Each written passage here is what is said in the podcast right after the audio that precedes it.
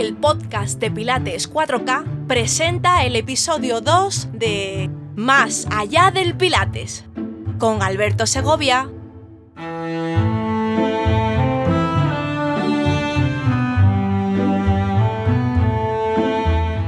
Hola, muy buenas, ¿qué tal estás? Te doy la bienvenida a este segundo episodio de Más allá del Pilates, deseando que todo en tu vida esté yendo lo mejor posible en estos tiempos tan inciertos. Y paso a resumirte el menú de contenidos que tenemos para el día de hoy. Iniciamos el programa estrenando una nueva sección, y de momento no te queremos decir mucho más, porque nos hace mucha ilusión darte esta sorpresa. A continuación tendremos una entrevista con Ángel de Lope, experto de reconocido prestigio internacional en coaching sistémico, que amablemente ha aceptado nuestra invitación para conversar sobre la sistémica en las clases de Pilates. Y aquí te puedo anticipar que hay contenido de alto valor para quien sepa recibirlo.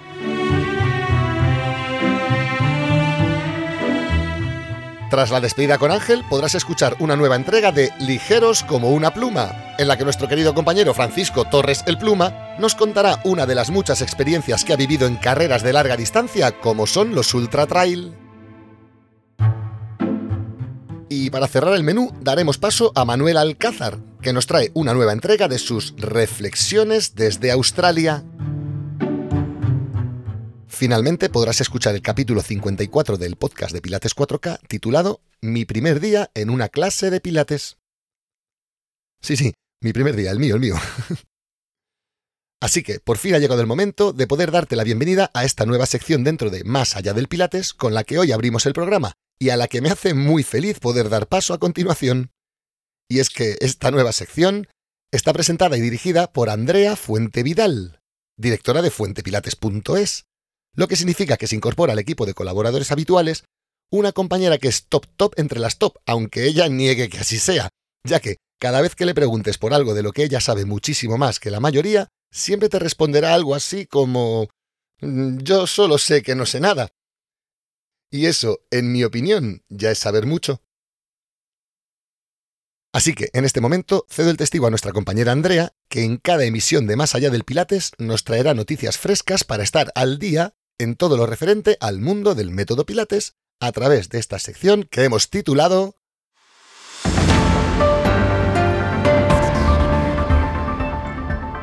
Al día con Fuente Pilates.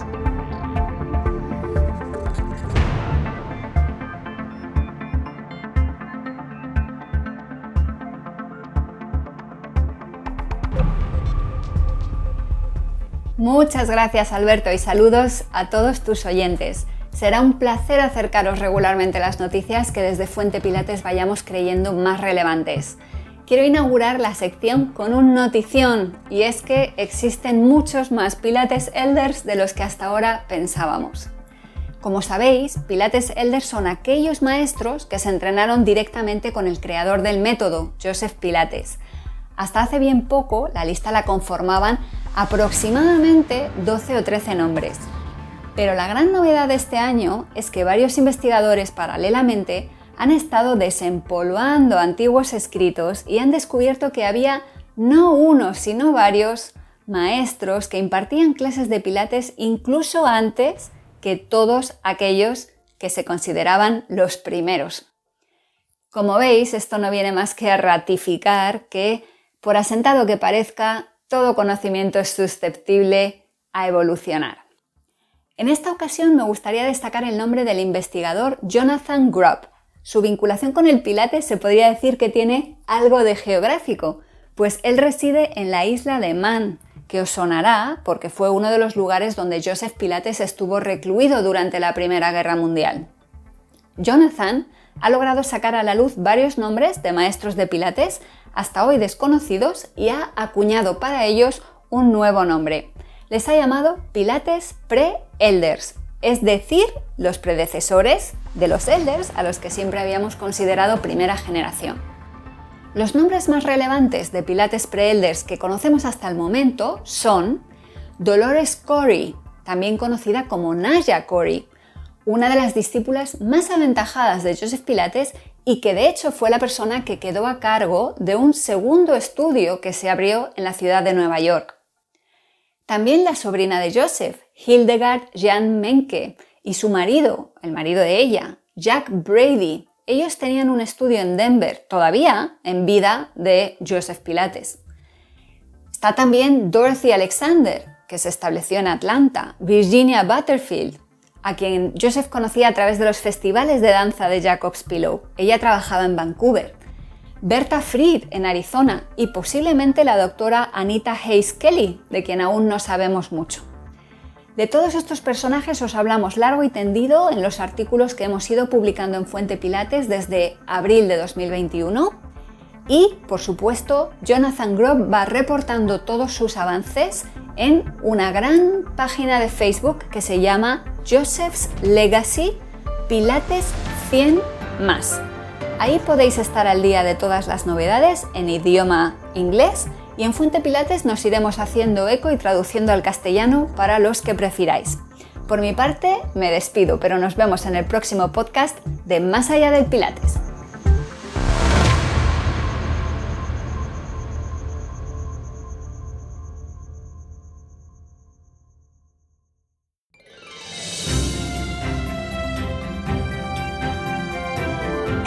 Entrevistas más allá del Pilates.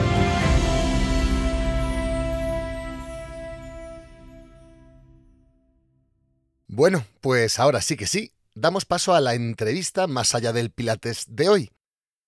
En esta sección iremos invitando a auténticos referentes de otros sectores profesionales, pero que sin duda tienen vasos comunicantes con nuestro método, y de los que además podremos aprender muchas cositas que nos ayudarán a seguir mejorando en este maravilloso camino que supone ayudarnos a nosotros mismos y a otras personas a vivir una vida más plena.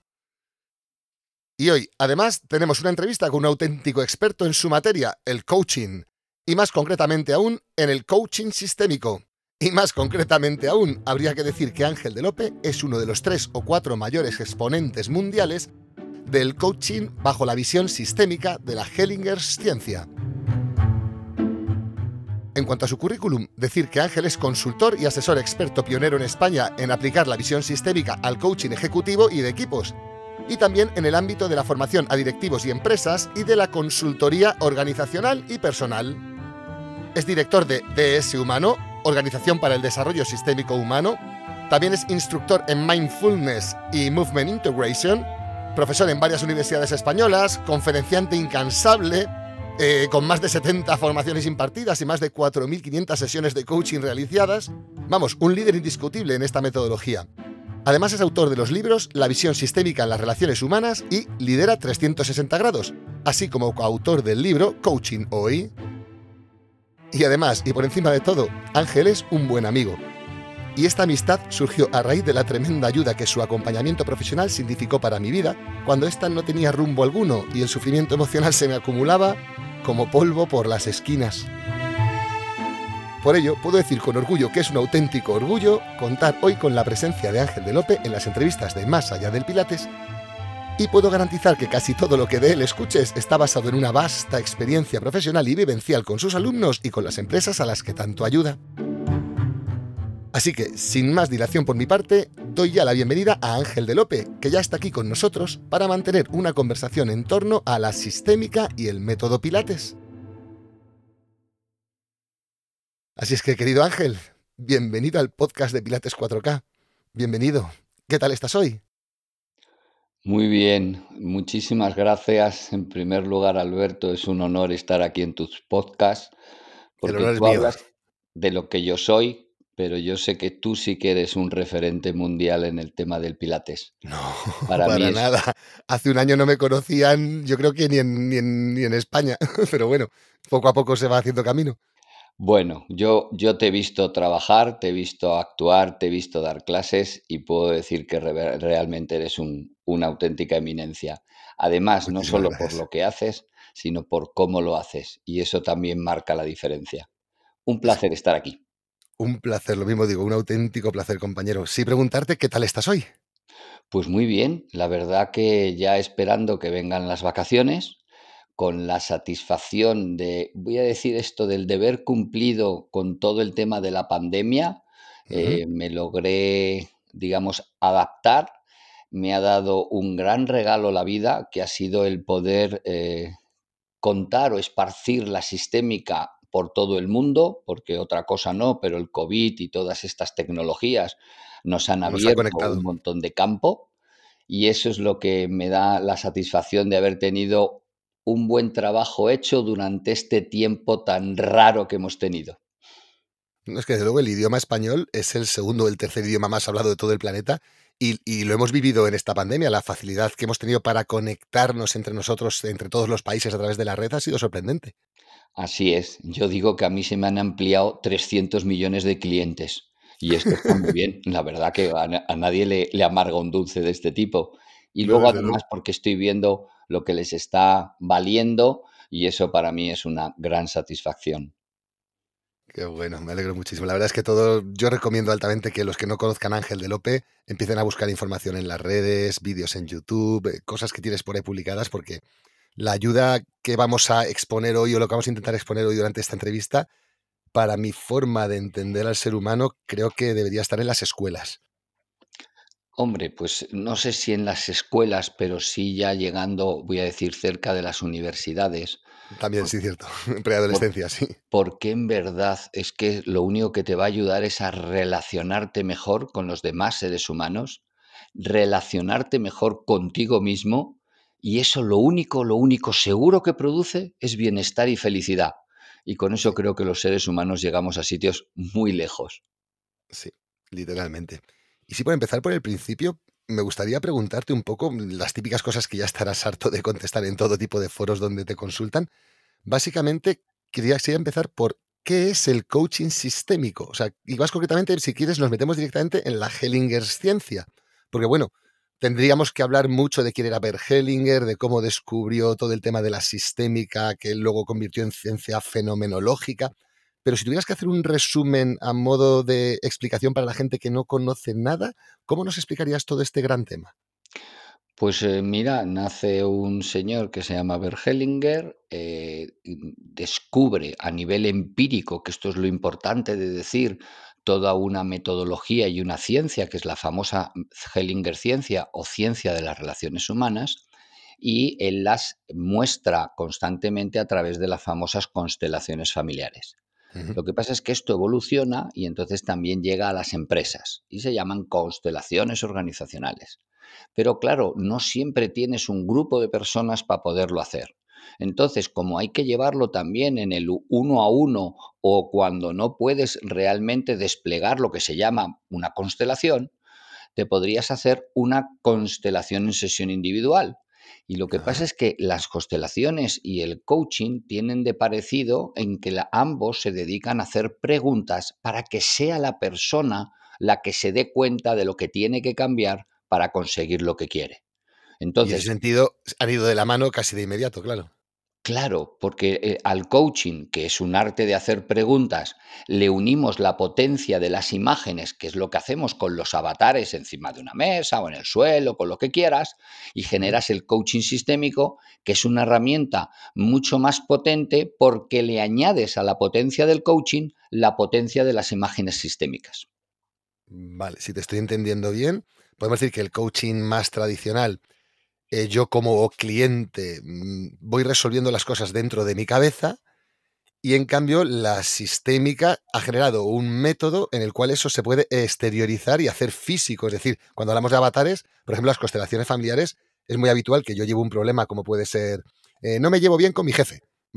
Y entonces en la constelación se saca a una persona que representa a mí y otra persona que representa a mi jefe, algo así. Entonces, esa externalización del problema es la que dices tú que es muy potente, poder materializarlo y verlo desde fuera con los ojos míos propios. Exacto. Es que hay veces que es muy curioso de que, por ejemplo, cogiendo ese ejemplo que has dicho, es fantástico. Oye, me llevo mal con mi jefe y quiero realmente ver cómo mejorarlo. Y bueno, pues coge una ficha o un avatar, como le quieras llamar, para ti, uno para tu jefe, y pónmelos encima de la mesa a una distancia o no y mirándose o no para que represente cómo te sientes actualmente. Y ese mero hecho, la persona a veces se tira más de algún minuto solo para colocarlo, porque una cosa es decirlo y otra cosa es sentirlo. Y el mero hecho de ir a colocarlo, ya hay veces que la gente dice, ahí va, ya sé la solución.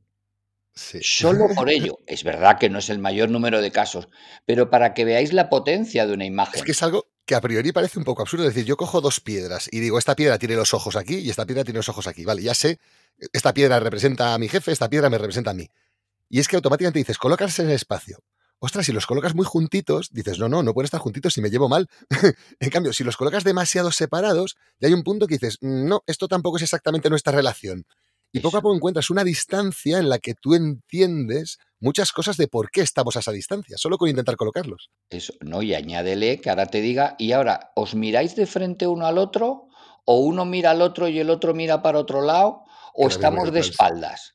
Y solo el llegar a pensar, ah, pues no lo sé. A ver, ¿estás de espaldas? No, hombre, de espaldas, de espaldas no estamos. Ah, ¿y estáis de frente, de frente? No, tampoco, de frente no. Vale, y entonces, ¿quién más mira a quién? Ah, pues no sé si yo miro más a él o él me mira a mí. Todo eso es una, lo que yo llamo una toma de conciencia muy grande. Y voy a mencionar aquí al famoso Einstein que decía que ningún problema puede ser resuelto en el mismo lugar, de, en el mismo nivel de conciencia que se creó. Con lo cual, si yo logro aumentar la conciencia, empiezo a tener más datos para poder empezar a buscar una solución. Sí, totalmente. De hecho, yo recomiendo a todos los que nos están oyendo eh, buscar algún vídeo eh, tuyo de YouTube, en concreto buscando mm, pues una constelación o buscando un, asesoramiento de coaching a una persona individual o una empresa, porque es espectacular verlo en, imagen, claro. Estamos hablando con palabras y quieras que no queda siempre un poco en el aire, pero recomiendo que vayan a ver cualquier tema de trabajo que hayas hecho tú, porque es muy potente, sin duda. Voy a aprovechar para que no se vuelvan locos. Entran en YouTube, ponen Ángel de Lope y si quieren ponen, añaden sesión práctica y les vienen todas las que hay. Si solo ponen Ángel de Lope, pues también tienen las charlas, etcétera. Pero así van a poder verlo. Y hay de temas personales y hay de temas organizacionales y van a poderlo ver muy claramente. Gracias, te lo agradezco porque justo era lo que quería hacer. Luego estaba pensando yo en dejar en la descripción algún tipo de link, o sea que ya lo tenemos dado, perfecto. Y sí, por ir encaminando todo el tema de la sistémica y relacionándola poco a poco con el mundo Pilates, te quería preguntar también, eh, por ir poniendo un poco las bases, si recuerdo bien, toda la sistémica de Bert Hellinger, que es apasionante porque, bueno, tú has dicho que es la sistémica para, para mejorar las relaciones humanas. Y no sé si estarás de acuerdo con lo que yo voy a decir, pero para mí, lo que yo aprendí en los cursos contigo, es una sistémica casi te diría que mamífera. También es humana, pero es mamífera. Es decir, es algo, son unas leyes que se han escrito durante millones de años y que gracias a ellas hemos conseguido sobrevivir en la evolución y llegar hasta aquí. O sea, son unas leyes que tienen un poder milenario en nuestra genética. ¿Y qué leyes serían esas? ¿Cómo podrías explicárnoslo? Te voy a adelantar primero una cosa que puede añadir todavía a lo que tú has dicho, y es que podríamos llegar a decir que no son solo leyes mamíferas, sino son leyes energéticas. ¿En qué sentido? Como la sistémica lo que te permite ver es la interrelación energética, por supuesto es yo contigo, yo con no sé quién, pero también es yo con mi carácter, yo con una casa, yo con un coche, yo con un crédito. ¿Por qué? Porque los seres humanos intercambiamos energía. Y creo que todos estaríamos de acuerdo, y si no podríamos discutirlo, que todo en la vida es energía. Una piedra es energía, una casa es energía, un carácter es energía, el amor es una energía. Y como todo eso es costelable, digamos, se pueden hacer sesiones de coaching sistémico, lo que te permite es qué leyes, y ahora es las que voy a contar, me ayudan a mejorar esta interrelación. Y las tres leyes básicas... no son 20 leyes, son solo tres. No, eso es lo que a mí me enganchó. Igualmente. Que por si los, los eh, que me están oyendo no saben, yo era arquitecto, trabajé 21 años en la arquitectura y cuando descubrí esto, y por supuesto, tras un periodo de cinco años, decidí dejarlo. Y lo dejé, y me gusta decirlo, cuando la, arquitectura o la construcción en España estaba en su sentido más álgido. No me fui cuando la crisis. Entonces, en ese sentido... Quiero recordar que en 2002 fue cuando montaste diseño humano. 2002, desarrollo, Diseño, desarrollo sistémico humano, estuve desmontando durante tres años y en el 2005 yo ya no tenía el estudio, ya me había dado de baja. Y es en el 2008 cuando entra la crisis. Exactamente, sí, que tú estabas en aquel momento, entiendo, intuyo, no, no estabas precisamente en la pobreza. O sea, no, te iba mal con tu estudio de arquitectura para nada, era más una necesidad vital, por así decirlo. Me iba muy bien y de hecho tuve a toda mi familia en contra diciéndome, pero tú, ¿para qué te vas a ir una cosa rara? ¿Y ahora de qué van a vivir tus hijos? Y yo, bueno, pues que no os preocupéis, ya, ya, pero bueno, con la cantidad de dinero que tú ganas, digo, ya, pero yo no soy feliz y yo necesito ser feliz y estar motivado y por eso lo decidí, lo decidí irme. Como suelo decir la gracia, que yo dejé la arquitectura cuando en España había más grúas que antenas de televisión, porque era verdad, o sea, se construía todo. Pero bueno, vamos a lo que me has preguntado, que es lo que a la gente le gustará más saber. Las tres a mí la verdad es que el otro también me interesa mucho. La parte personal ya sabes que a mí me encanta, pero es verdad que si las tres leyes, eh, antes de hablar de ellas, ¿Cómo las descubrió Hellinger o cómo llegó a esa conclusión de que todas las relaciones humanas se basaban en solo tres leyes? Vale, es, muy buena esta pregunta. Toda la teoría de Hellinger es empírica. Empírica significa que él descubrió su metodología de constelaciones por causalidad, lo digo así, empezó a experimentar y fue cuando lo descubrió. ¿Vale? No me voy a poner aquí ahora a explicar cómo son las constelaciones, pero realmente él no tenía una teoría. Él empezó a trabajar, bueno, ya trabajaba en su gabinete y empezó a hacer una serie de pruebas y se dio cuenta que obtenía una cierta información del inconsciente y entonces haciendo pruebas y pruebas y pruebas, se dio cuenta que en el fondo se repetía siempre lo mismo. Y de ahí sacó... todas las personas, de todas las edades, de todos los lugares. Exactamente, y da igual, él hacía, digamos, trabajos en Japón, en Australia, en Estados Unidos, en Latinoamérica, por supuesto, en Europa. No, no, él lo llevó por todo el mundo y se dio cuenta que es que los seres humanos somos así y nos relacionamos de esa manera, porque tenemos unas carencias, unas vivencias y unos genes que son comunes, ¿vale? Y no me voy a extender mucho, pero todo va en función de cómo es la eh, fisionomía del ser humano y sobre todo de nuestro cerebro, nuestra forma de pensar y nuestro sistema nervioso. Sí. Sí, es algo que está directamente en, algo tan íntimo como el sistema nervioso central, como nuestra genética. No es algo precisamente de la voluntad. Así es. Por eso una de las eh, cosas que las constelaciones tienen muy potentes es que en ellas no se habla. Solo se mueve uno por lo que siente porque dicen y es verdad que es mucho más real lo que el ser humano siente que lo que el ser humano piensa. ¿Vale? Entonces, lo que descubrió es que pudiendo acceder a la parte sensitiva más profunda, se podía realmente sacar a la luz lo que el ser humano en el fondo quiere. Y entonces, claro, si tú vas al fondo de la cuestión y sacas lo que realmente quiere, lo que obtienes luego nada más que es bienestar y felicidad y armonía, que son las otras cosas que se buscan. Sí, que muchas veces nos perdemos en lo que aparentemente queremos, pero luego están nuestras motivaciones últimas, nuestras motivaciones ocultas, que a veces son sorprendentes las cosas por las que nos movemos sin saberlo. Así es, es que eso es lo bonito que tiene las constelaciones y el coaching sistémico, que es que cuando descubres la realidad, como yo digo, cuando al bosque le quitas las hojas y la maleza y descubres el tronco del árbol limpio, es cuando realmente aparece la fuerza. Sí, sí, totalmente. Y ahora sí, te pregunto, ¿cuáles serían esas tres leyes que Hellinger encontró de manera puramente empírica? La primera es muy sencilla. El ser humano se mueve simplemente por necesidades. Si el ser humano no tuviera necesidades, no se movería. De hecho, cuando no tenemos necesidad, estamos quietos. Pero es verdad que aparece siempre una necesidad, ahora me falta esto, ahora me falta lo otro, ahora me sobra esto, ahora me sobra lo otro, y entonces nos ponemos a buscarlo. Al ir a buscarlo, automáticamente tengo que relacionarme con alguien o con algo, sea lo que sea. Y entonces ahí se produce un intercambio porque yo pido algo y a cambio me piden algo, o yo pido algo y a cambio no me piden nada, o yo cojo algo y entonces debo, da igual, un intercambio. Lo que sea. que puede ser algo tan sencillo como mi relación con mi coche. Es decir, mi coche me da una serie de cosas, pero me pide algo a cambio. Me pide que le cuide, que le cambie el aceite, que. Eso es. Efectivamente. Y no te quiero preguntar si con la novia, ya entonces, vamos, ya te fríe.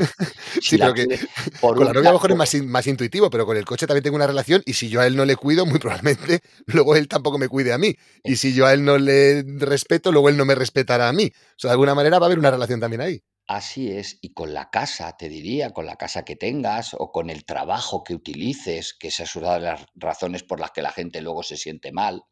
Y O sea, entonces siempre hay dice, intercambio, siempre hay intercambio, en todo momento hay en intercambio. todo momento, y la ley lo que dice, y es lo importante, es que este intercambio debes sentirlo, sentirlo equilibrado.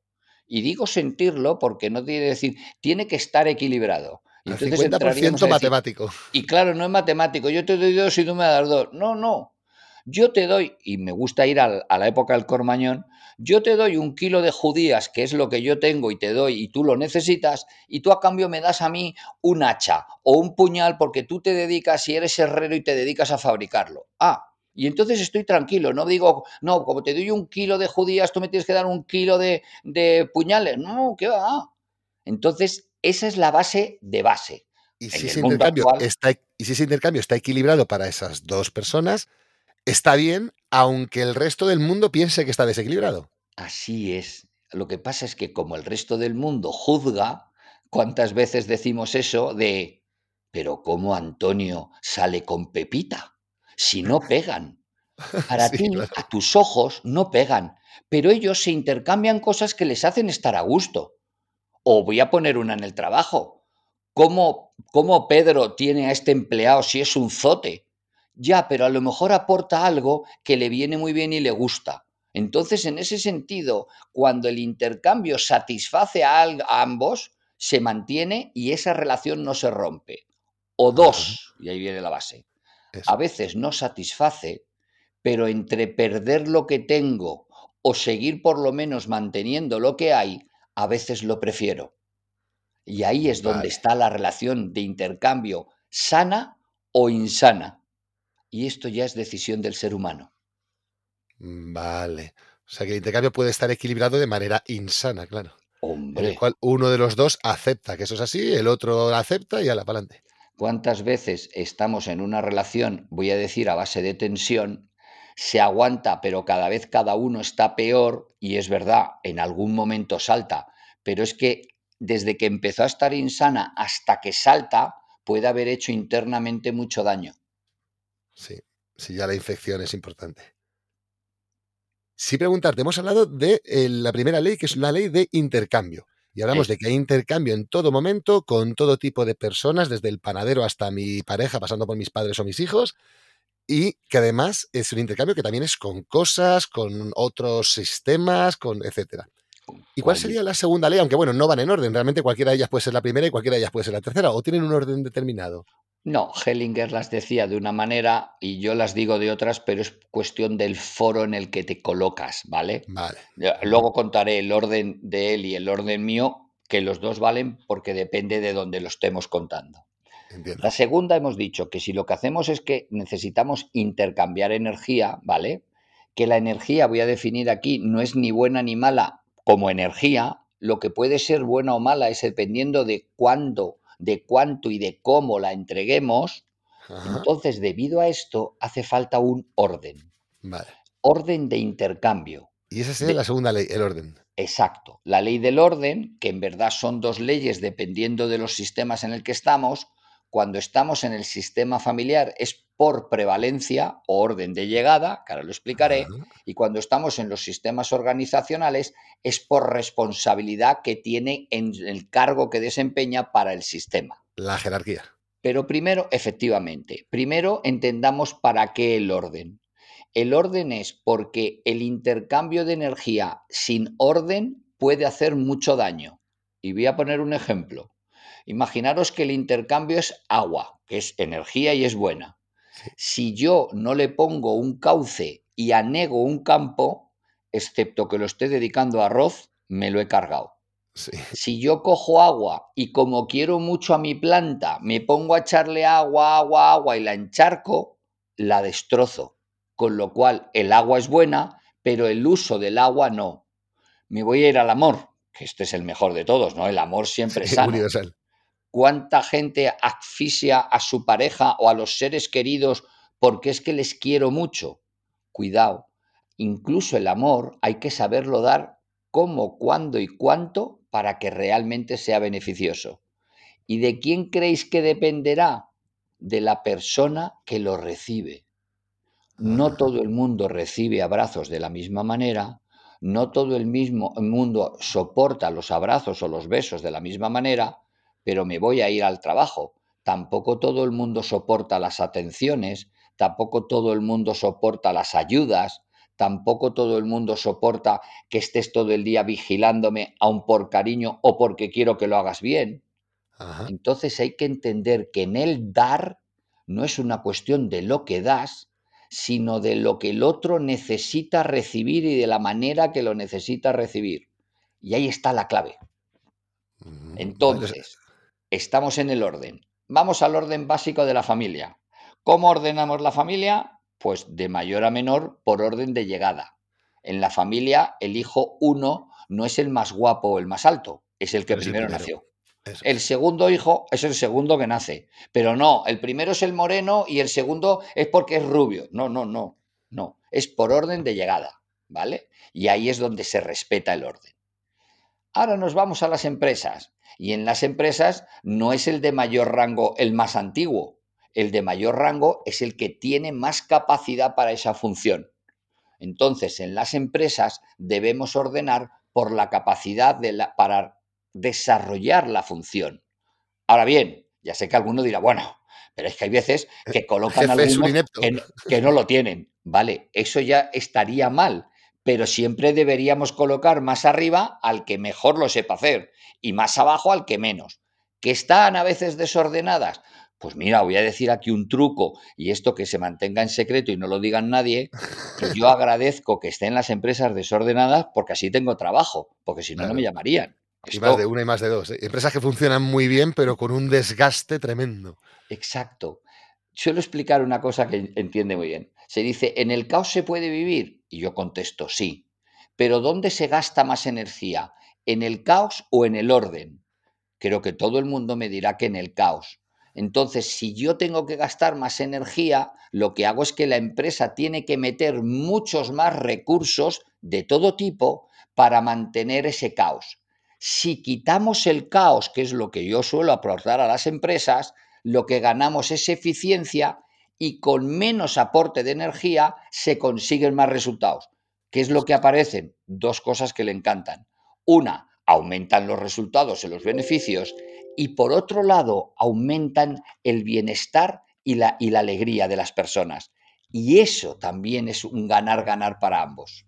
Sin duda, sin duda, sin duda. Pues estaba pensando mientras te escuchaba, eh, claro, estaba pensando en las clases de pilates, ¿no? Que al fin y al cabo no es tan diferente a, un grupo social cualquiera, a un grupo humano cualquiera, como puede ser una empresa. Y estaba pensando en la ley del intercambio. De alguna manera, cuando un cliente nuevo llega a Pilates el primer día, desde el momento en que entra por la puerta, hola, soy Pepi, hola, soy Alberto, ahí ya empieza a haber una relación y ya empieza a haber un intercambio. Y no solo entre el cliente y el entrenador, sino entre el cliente y el resto de compañeros como grupo per se. Claro, vamos a analizarlo. Es muy bonito lo que has dicho y veamos la doble posibilidad. Si yo cliente voy a un sitio de pilates, soy en un principio el que tengo más necesidad, porque por lo que sea necesito hacer pilates, o creo que lo necesito. Entonces llego y pido de alguna manera, oiga, dan aquí pilates, tal, sí. Aparece que como la empresa, claro, necesita clientes y le encanta, digamos, mostrar pilates, entonces empieza a haber el intercambio usted necesita esto y nosotros a cambio, normalmente que le vamos a pedir, aparte de unas condiciones, un dinero. Pero ah, también hay veces que podríamos llegar a dar, oiga, mire, yo necesito pilates, no tengo dinero, pero podrían darme pilates y yo me dedico a limpiar el local o yo me dedico a llevarles la contabilidad. Y hay veces que te dicen los dueños de, la empresa, pues sí. Entonces ahí se genera un intercambio que sea beneficioso para ambos porque si la persona dice, oiga, yo necesito clases de pilates y a cambio le hago la contabilidad, si le parece bien, bien. Pero imaginaros que dice, yo necesito clases de pilates y a cambio le doy la contabilidad. Y el dueño dice, no, aparte de la contabilidad tiene usted que limpiar todos los locales, limpiar todos los cristales y no sé qué. Llegará el otro que dirá, no, me parece excesivo y entonces no genera la relación. No hay intercambio. Ahora hay un ahí hay un puro intercambio. Entiendo. Y en cuanto al orden, igual, llega el cliente a las sesiones de Pilates, primeras veces que llega, y en sentido, ¿es el pequeño o es el mayor? Es decir, ¿pago y soy el mayor porque estoy pagando? ¿O soy el pequeño porque llego a un grupo que ya está formado y gracias a que ya estaba formado yo puedo entrar? Muy buena la pregunta porque va a ayudar. Voy a poner un ejemplo y luego tú me lo traduces en el Pilates y así va a ayudar. Venga, vale. Imagínate que tú eres el dueño de un barco, ¿vale? Y yo lo que soy es un capitán. Yo sé llevarlo, pero tú eres el que has comprado el barco. Y entonces el armador. tú me el armador perfectamente. Tú me contratas a mí para que yo conduzca tu barco, dirija, vamos, lleve el, el para llevarlo a un sitio. Tú me puedes decir dónde quieres que vayamos, perfecto, pero yo debo decir cómo y cuándo vamos, porque soy el que sé. ¿Y ¿Por qué pongo este ejemplo? Para que se entienda cuando el orden se cambia. ¿Qué le pasó al Titanic? Que el armador decidió dar una orden y el capitán, porque le dio miedo mantener su orden, le hizo caso. ¿Qué pasó? Que como puso las máquinas a más velocidad de las que debía ir por ese sitio que, que había iceberg, se lo encontró de frente, no pudo frenar y por eso. Imagínate, yo llego a tus clases de pilates y como yo pago, digo, oye, yo quiero una clase de pilates a las 11 de la mañana. Fenómeno, pues muy bien, tú sí puedes, de hecho, sea, hay, bueno. Ahora imagínate que te digo, oye, yo quiero que me hagas este y este ejercicio, pero no este y este otro. Y tú dirás, estaba pensando en eso, si te hago estos ejercicios, te puedo hacer daño. Ya, pero yo pago. Y dirás, ya, pero yo soy el que sé. Entonces hay que saber en cada caso cuándo tiene, voy a decir, el poder o el cargo jerárquico mayor uno o el otro. Vale, si te he entendido bien, podría ser algo así como, eh, estoy en un entrenamiento personal, ¿vale? Imagínate. Y Pepita, que es la que paga, me dice, eh, tengo frío, ¿te importa eh, cerrar la ventana? En ese sentido, Pepita es la mayor y yo accedo sin ningún problema. ¿Cierto? Porque ella es la que paga y de alguna manera la instalación está pensada para que ella disfrute de la experiencia, con lo cual la instalación es parte del servicio. Pero no afecta a la calidad del servicio que la ventana está abierta o cerrada, con lo cual perfecto. Pero en cambio Pepita me dice, oye, que este ejercicio no me gusta, mejor vamos a hacer este otro. Ahí ya no. Ahí Pepita en ese momento es pequeña y es cuando yo puedo decirle, no, Pepita, mira, no es así. Vamos a hacer lo que yo te digo porque yo soy el experto. Sí, sería un poco esto. Exacto. Lo que tú sí podrías hacer como experto es adaptar el ejercicio para que no le produzca, voy a decir, un dolor. Pero quien decide el ejercicio que hay que hacer y en el orden que hay que hacerlos, eres tú, que eres el que pues sabes. Ahora te doy una vuelta de tuerca porque es una duda que muchos entrenadores tenemos continuamente. Imagínate esto que en un entrenamiento personal es muy fácil. Imagínate ahora en un grupo de una clase de mat pilates, de pilates de suelo con la colchoneta, en un gimnasio cualquiera con 20 personas más. Y Pepita llega el primer día. Pepita en ese momento supongo que es, en el, orden, es la última en llegar, es la pequeña, ¿cierto? Llega el primer día, dice sí, efectivamente. El primer día a un grupo que ya está formado. En el orden es, es la última. Y de repente empieza a demandarme mucha atención. Mm. porque es su lesión, porque ella quiere no sé qué. ¿Cómo nos comportamos en ese momento en el cual, de alguna manera, el grupo ya está formado y yo tengo que seguir prestando una atención al grupo, pero hay uno nuevo? ¿Cómo gestionar eso desde el punto de vista de la sistémica? Sobre todo cuando el nuevo demanda atención, porque hay otra gente que entra y no dice ni pío. Es, es, muy fácil decirlo y luego ahora lo veréis. Vamos a ver, esa persona llega a un sistema formado, ¿ok? ¿Por qué? Porque le ha convenido, digamos, porque si ella quiere un trato especial y único, no se mete en un grupo formado, pediría clases particulares. Si se mete en un grupo formado, sabe que no le pueden dar todo a su sola su medida. Entonces, el profesor de Pilates lo que hará es lo que crea más conveniente para Pepita, siempre y cuando también sea lo más conveniente para el grupo. Hay un principio en la sistémica que se dice que es que la persona pierde protagonismo en favor del sistema.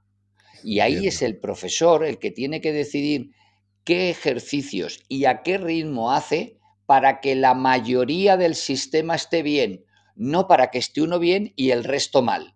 Y por supuesto, por su conocimiento, si para esa persona este ritmo no es buena, lo que le debe aconsejar es, oye, es mejor que elijas otro grupo porque si yo me pongo a tu ritmo va mal para el grupo y si me pongo al ritmo del grupo va mal para ti. Entonces, por lógica, es la persona la que debe salirse del grupo y el grupo continúa. Entiendo, entiendo. Muchísimas gracias. O sea, eso lo tenemos más o menos organizado. El intercambio lo tenemos más o menos claro. la parte del orden también. ¿Y cuál sería la tercera ley sistémica? Vale, la tercera es la pertenencia. el ser humano necesita pertenecer a sistemas porque lo tenemos grabado en el ADN que si no pertenecemos a sistemas vamos a morir. No es verdad, pero explico. Sí, que cuando nazco o, hay alguien, hay un sistema que me acoge o muero directamente. Ese es el poder que tiene esto, ¿no? Eso es. ¿Por qué? Porque cuando yo nazco, si a mí me tiran en el suelo y no me ayudan, yo no podría mantenerme por mí solo. A ver, un caballo nace y enseguida se puede poner de pie y, camina y va por la comida. Una rana la sueltan y va pa, pa, pa, y va al agua. Pero el ser humano no puede, no tiene fuerza. Entonces, si no le llevan la comida, muere. Por eso necesita, él tiene metido en el, en el, digamos, en el ADN que o me ayuda el sistema o moriré. Es por eso que los seres humanos nos cuesta tanto cambiar de sistema mientras no tenemos otro. Por ejemplo, trabajo, no cambio de trabajo mientras no tengo otro. No cambio de novia mientras no tengo otra. Y digo en general, ya sé que hay veces que te echan y sobrevives, pero creemos que no vamos a sobrevivir. Entonces, el sentido de pertenencia lo que da es confianza de supervivencia.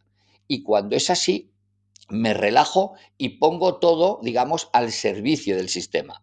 Yo soy un profesor de Pilates y sé que me tienen asegurado mi sueldo o mi plaza y mi posición. Yo solo me preocupo de hacer Pilates, darlo bien, etc.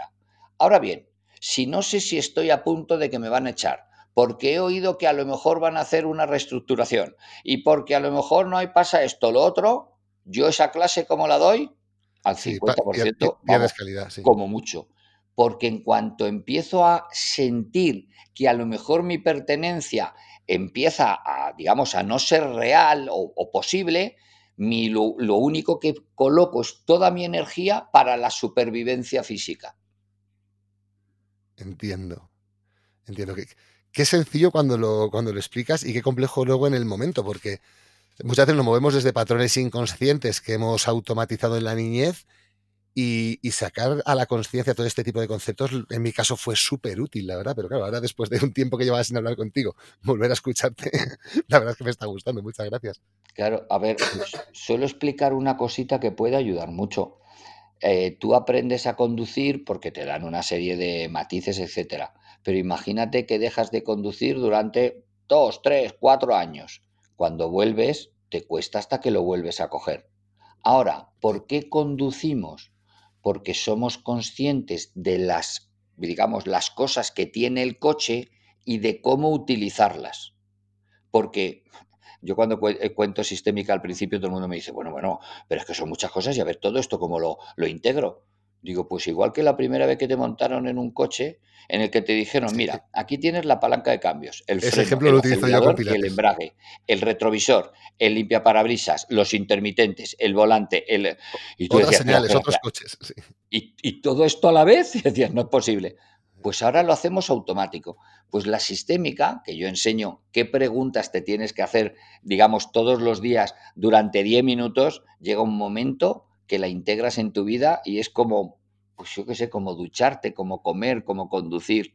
Sí, sí, así es, así es, así es. Entonces tenemos intercambio, orden y la tercera. Pertenencia pertenencia y no tiene ningún nombre. O sea, no, es como a veces orden que se llama orden o jerarquía. No. Aquí la pertenencia es la pertenencia. La pertenencia al sistema. Es que el orden. entendido bien? Dime. Pepita, Pepita, desde el primer día que entra a clase de Pilates, ya pertenece al sistema. Exacto. Entonces, con lo cual esto de hacer boicot a los clientes nuevos o, o, este cliente no me cae bien o ojalá este cliente no viniera es perder energía absurdamente porque forma parte del sistema. Claro, es que ahora hay tres leyes, bueno, tres, dos, porque una ya te la he dicho. Hay una ley suplementaria o complementaria que me gusta mucho y es que qué pasa cuando entra alguien en el sistema. Tú, profesor de Pilates, te colocan una nueva alumna. Y esta alumna, ¿qué es lo que te obliga? A modificar toda tu manera de trabajar para incluirla.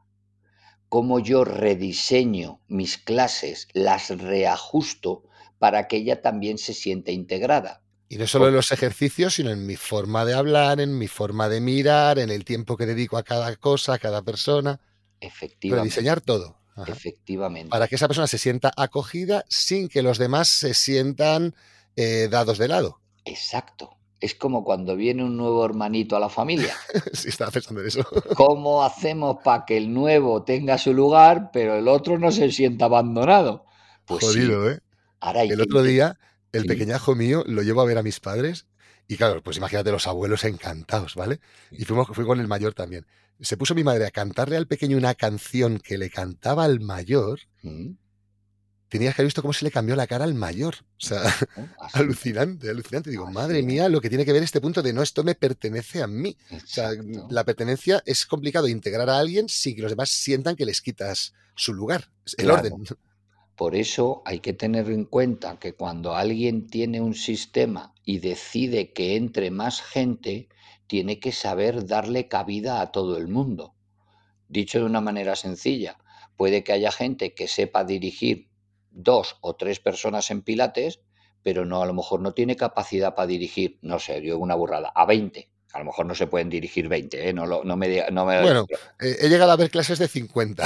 en teoría no deberían ser más de 2, 3.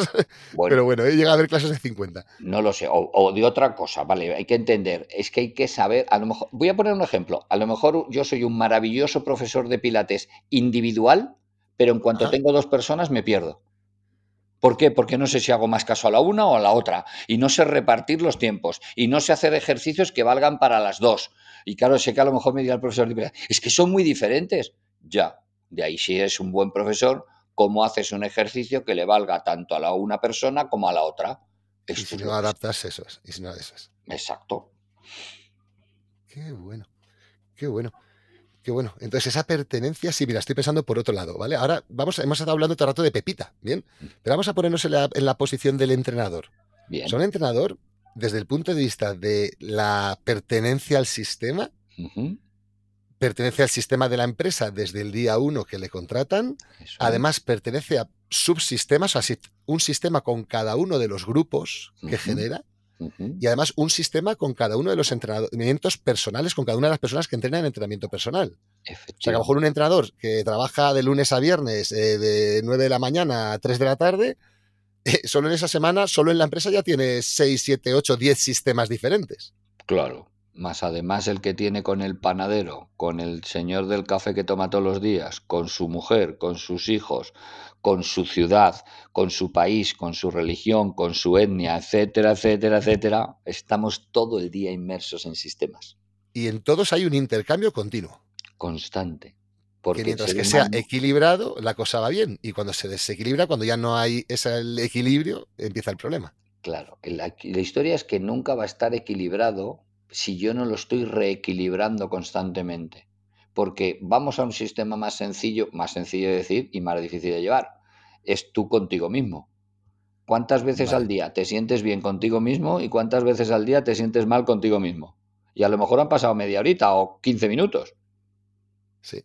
Entonces, lo que hace falta es aprender a reequilibrar muy rápido. Y es posible, ¿eh? Es posible. Lo que hay que tener es conciencia. Ahora hay gente que no quiere o que, o que no quiere hacer el esfuerzo. Como hay gente que le duele todo el cuerpo y no quiere ir a Pilates, aunque le vendría muy bien. bueno, pues para los entrenadores, lo que a mí me encantaría transmitir, y creo que es un poco también la raíz del por qué te he pedido participar, es ojalá los entrenadores entiendan, o bueno, bajo mi óptica, ¿eh? que entiéndeme que a lo mejor no es así, pero en mi opinión, saber estas leyes ayuda a que las sesiones grupales sean mucho más livianas, más felices, menos conflictivas. O sea, el grupo se cohesiona mejor, no se generan bandos. Eh, siempre en las clases a veces ves que hay como bandos, ¿no? Las, las, señoras mayores contra las niñas jóvenes, ¿sabes? Y de alguna manera eso se nota en el ambiente. Entonces, claro, hay entrenadores que inconscientemente tienden a posicionarse en uno de los dos bandos o tienden a, poner de pequeño al que realmente no es el pequeño porque lleva siete años en ese gimnasio y, y ¿sabes? O sea, pasan cosas que digo, joroba, qué fácil sería entender estas tres leyes y la de problemas que nos evitaríamos con los clientes. Porque muchas veces no son problemas que se hablen, pero se notan en el ambiente. Por supuesto, normalmente la base está en que cuando hay varias personas en el sistema, cuando al líder le provoca un esfuerzo que no quiere, es el que por lo que toma partido con unos miembros del equipo y con otros no. Pero lo que, dicho de una manera muy rápida en la ley de pertenencia, incluye más en el sistema a unos y excluye un poco a otros. Y ahí es donde se genera la tensión. Pero normalmente la persona, eh, digamos, genera esa tensión porque no quiere modificar algo en él que es lo que necesitaría para incluir realmente a esa otra persona o a esas otras personas. Y a veces puede ser por miedos, o sea, puede ser por cosas muy primarias. Ah, y a veces es por vaguería. Voy a decir una, cosa sencilla. Yo tengo una forma y un ritmo de dar la clase. Aparece una persona que me hace que tenga que llevar el ritmo más bajo o más lento. Y como no me gusta, pues digo, anda que se vaya a otro sitio. O a la contra, llega alguien que exige más porque trae un nivel de pilates mayor y necesita un ritmo mayor y tampoco le gusta. Y a veces dice que eso es muy de descolocarte. Bueno, como el profesor soy yo, yo pongo el ritmo que a mí me dé la gana. Dices, no, tú debes poner el ritmo que sea más satisfactorio para los clientes, porque ellos vienen porque necesitan algo de ti, pero tú necesitas algo de ellos, porque si ellos no vienen, tú no recibirías dinero o otras cosas en intercambio. Sí, o si se quejan podrías llegar a ser despedido. Bueno, es que eso, claro, eh, incluso pues yo digo, eso sería así, porque yo hay veces, ahí tengo que ver, que me imagino que habrá dos tipos de empresa. Una, imagínate que eres tú profesor de pilates y además te montas tu, tu gimnasio, entonces eres el que mandas, o la otra eres un profesor de pilates y estás dentro de un gimnasio. Entonces ahí además... El profesor de pilates, el primer día que va a dar clase, o sea, el primer día, ¿vale? Me llaman, oye, Alberto, vente a hacer una sustitución. Te aseguro que el puesto de trabajo no te lo da el empleador el puesto de trabajo te lo dan los clientes a los que les has dado la clase. ¿eh? O sea, ellos salen de la clase y dicen, este se queda o este no se queda. O sea, ese es, el poder del grupo que a mí me tiene fascinado. Claro, son cuatro personas, seis personas que llevan ya juntas X meses y de repente les han cambiado el profesor porque se ha ido a otro lugar, porque lo que sea. Y me traen un profesor nuevo. Ostras, en esa clase, en ese punto en concreto, el profesor es el pequeño desde el punto de vista de la jerarquía, o sea, perdón, dicho, desde el punto de vista del orden, pero en cambio es el mayor desde el punto de vista de la jerarquía. Y ahí, en esa primera clase, ¿se genera el milagro o no? O sea, realmente son los, Pero también puede ocurrir otra cosa y, y, seguro que a lo mejor la habrás vivido, no en ti, pero con otros. Yo llego, doy una clase magistral, me meto al grupo en el bolsillo, pero lo que hago va en contra del gimnasio que me tiene contratado. Ah, bueno, entonces ahora coloco al, grupo de personas en contra del, gimnasio y les piden otras cosas y les exigen no sé qué, etcétera. Y también los hay, ¿eh? Chicas, estas clases son muy buenas, pero si hubiera pilates, eh, además en estas clases hubiera aros de pilates, si además hubiera pelotas de pilates, más sería la leche. Y de repente te encuentras un incendio de gente pidiéndote que compres material. Eso es. Entonces hay que tener cuidado, que por un lado te tienes que ganar al grupo, pero con lo que el sistema ofrece. Porque digo siempre lo mismo, si tú eres un maravilloso profesor de Pilates, te tienes que adaptar al grupo y a los medios. Porque si tú para ser un maravilloso profesor de Pilates necesitas unos medios X y un tipo de personas X, ya no eres tan maravilloso. El maravilloso es el que sabe adaptarse bien, porque tiene más recursos. Sí, entiendo. Entiendo.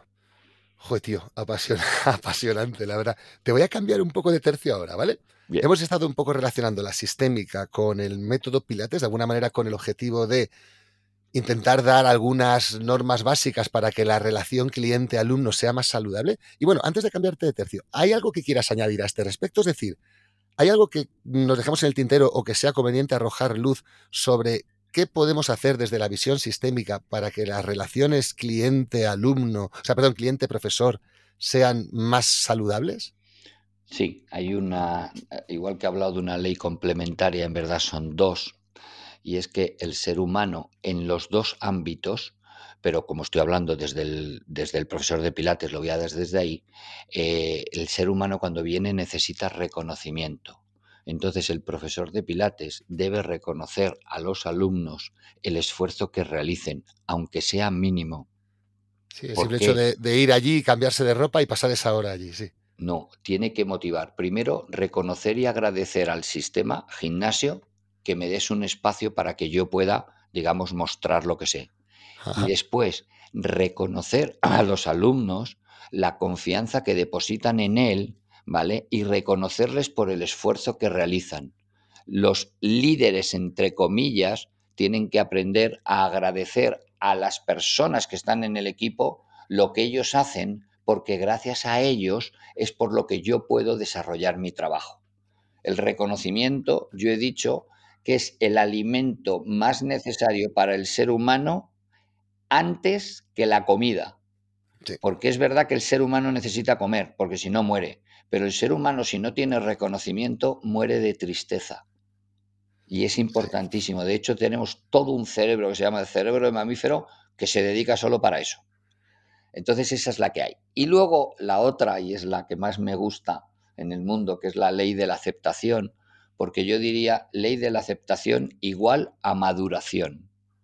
La ley de la aceptación lo que dice es que lo que te encuentras es perfecto, entre comillas, y desde ahí construye y avanza. Las personas cuando se quejan, lo único que están mostrando es su incapacidad de adaptarse al medio. Y como no tengo la capacidad para adaptarme a lo que hay, me quejo que es problema del medio. No, señor. A usted le han llamado para ayudar al sistema a que el sistema crezca y evolucione. Y por supuesto que puedes ir y decir, mira, pero yo necesito esto porque si no, no sé.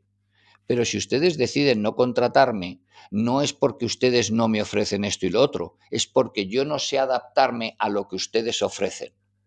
Cuando hacéis eso en los equipos, todos los equipos maduran. Cuando tú a un empleado tuyo le dices, mira, esto es lo que hay y requiero de ti lo mejor que tengas con esto que te puedo ofrecer, es cuando realmente la gente evoluciona. Y cuando entramos en la queja, y tú has hecho un podcast que yo lo oí del niño interior, es solo el niño que se queja, ¿vale? Que realmente quiere algo diferente porque lo que me das no me gusta y porque tú me tienes que dar otra cosa. Y señores, cuando somos mayores, somos nosotros los que tenemos que proveernos de las cosas que necesitemos, pero no nos dedicamos a demandarlas y, entre comillas, a exigirlas de los demás. Sí, poniéndolo en un ejemplo muy concreto también en mi sector, eh, pues eso, yo que ese típico caso, un entrenador o una entrenadora que se queja porque considera que el salario que recibe por cada clase es muy poco para lo que merece, ¿vale? Por la calidad que da. Y entonces se queja del salario. Y se queja del salario, pero claro, no se queja a sus jefes, sino que se queja entre los compañeros, a los propios clientes. O sea, esa persona en cierta manera está haciendo mucho daño al sistema y cuando realmente la decisión madura de esa persona tendría que ser, si sigo en este barco, sigo poniendo el 100% y si no, me voy. Exacto. Exacto. Es que muchas veces nos olvidamos de esa responsabilidad de decir, oye, que aquí las reglas son estas. O sea, e, este sistema funciona así. Si, si estás dentro, a dar el 100% eh, en cuanto a orden, en cuanto a equilibrio, en cuanto a todo. Pero si ves que no está equilibrado, la queja no es una opción, entre comillas. o buscas una solución, o si la única solución que hay es marcharte, te marchas. Efectivamente, es que vamos a ver, tú has decidido ir al sistema, el sistema te ofrece una cantidad, a ti te parece poco, que es muy loable, bueno, no entras en el sistema. No, yo entro en el sistema, quiero que me den lo que yo quiero y como yo no sé conseguirlo, voy a decir, revoluciono todo el sistema para que me lo den. Perdona, eso es una inmadurez, porque señores, si a mí no me dan lo que ustedes quieren, yo me voy. Y si yo soy tan bueno como realmente creo, ya verás como el sistema dice, vale, vale, te damos lo que tú pides para que te quedes. Pero a lo mejor no eres tan bueno como tú crees y por eso te dicen adiós. O también puede ocurrir, el sistema es verdad que tú eres muy bueno, pero lo siento, no te puedo pagar lo que tú quieres, porque este sistema pues solo tiene esta capacidad, digamos, de sueldo.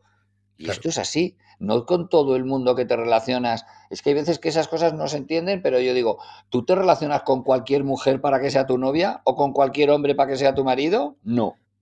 ¿Pero todos te aportan lo que pueden? Sí, pero unas cosas me satisfacen y otras no. Bueno. y ahora si lo pongo en el otro, en el otro extremo, es exactamente idéntico. Es decir, pongo otra vez más el profesor que se encuentra con un cliente nuevo o no tan nuevo que de repente te pone a revolucionarse todo el sistema, te revoluciona todo el gallinero, como decimos acá.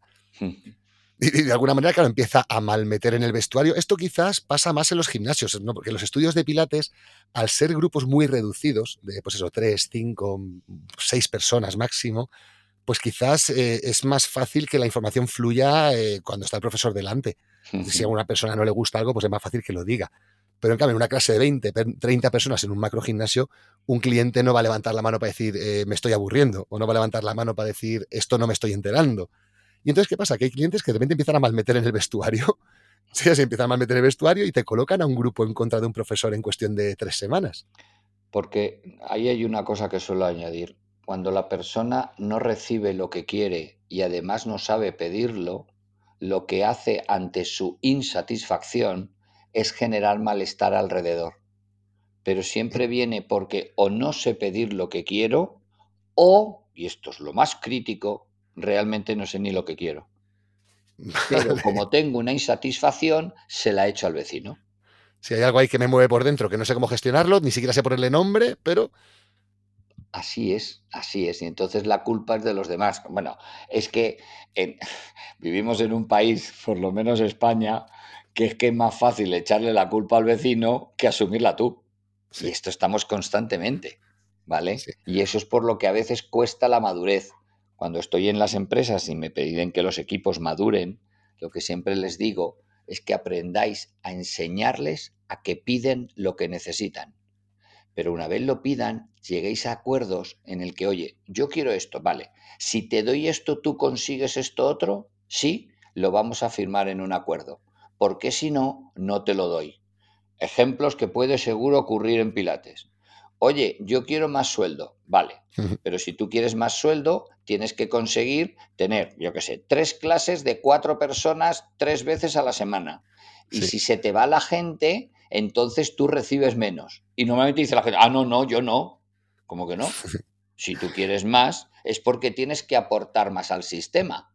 No porque tú das más, pero no. Imaginaros, un entrenador de fútbol que dice, yo quiero cobrar no sé cuántos, aunque no ganemos los partidos.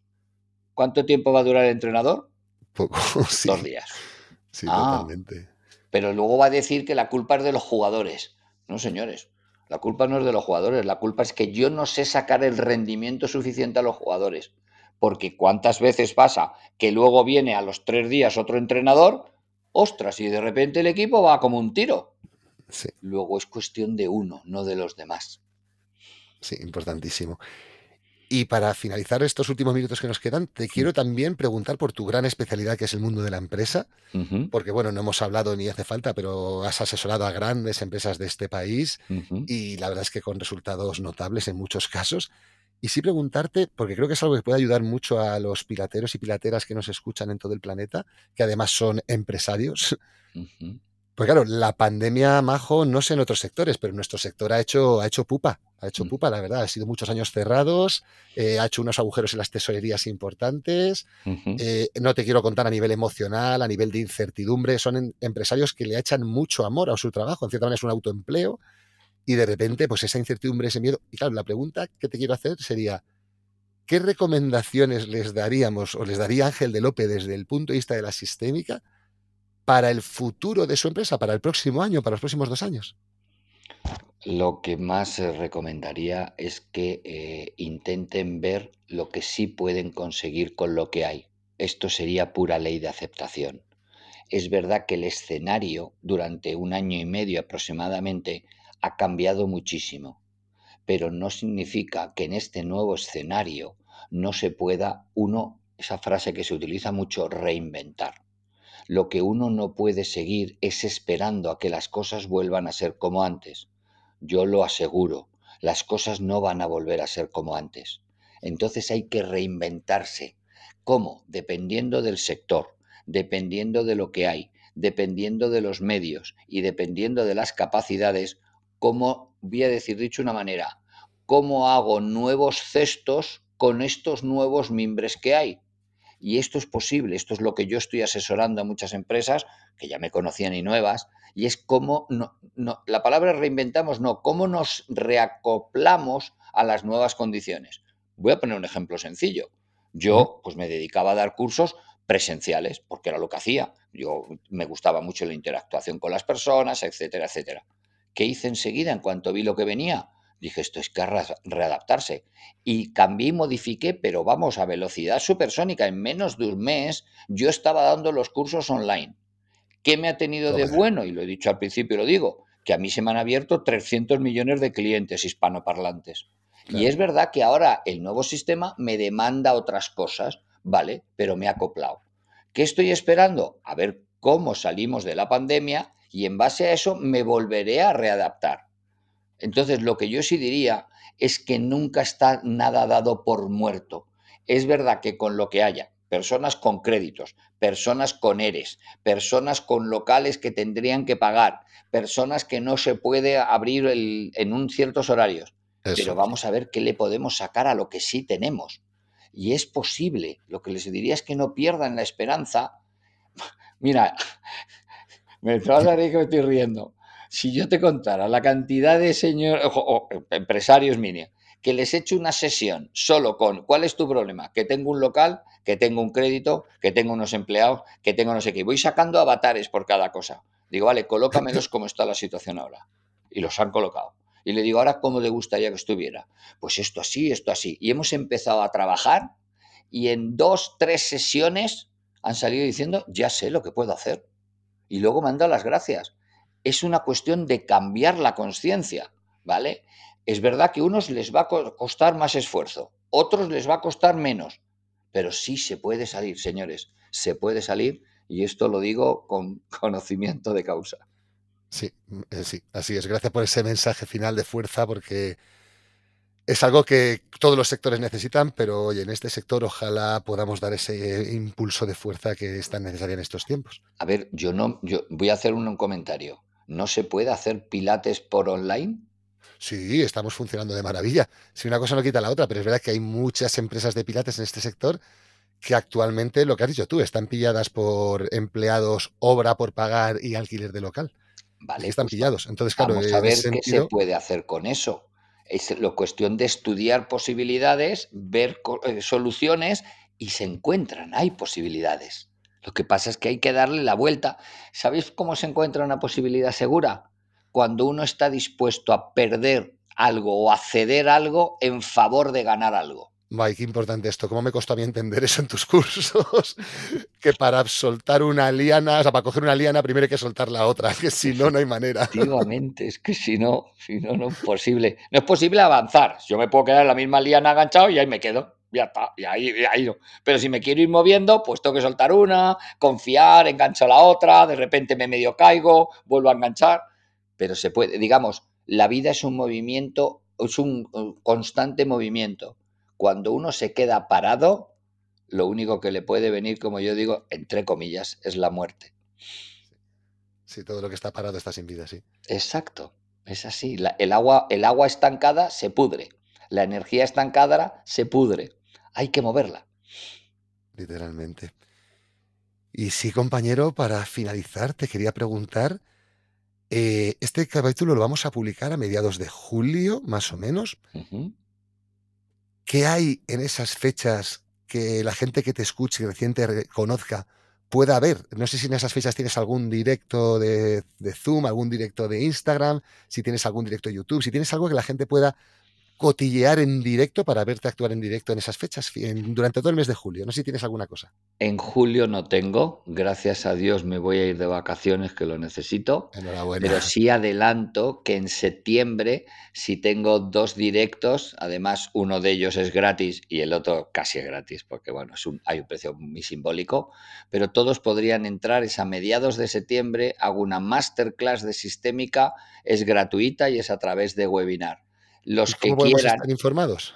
Pues que entren. Yo tengo una web que directamente es con mi nombre, luego tengo otra que es la de la empresa, pero angeldelope.com. Ahí hay un, un, contacto. Simplemente escriben ahí, rellenan el formulario y dicen, oye, que querríamos asistir a la masterclass de septiembre. Y les tomamos nota y le mandaremos los enlaces. Es gratuita, completamente gratuita. Solo se necesita pues un móvil, una tablet o un ordenador para seguirla.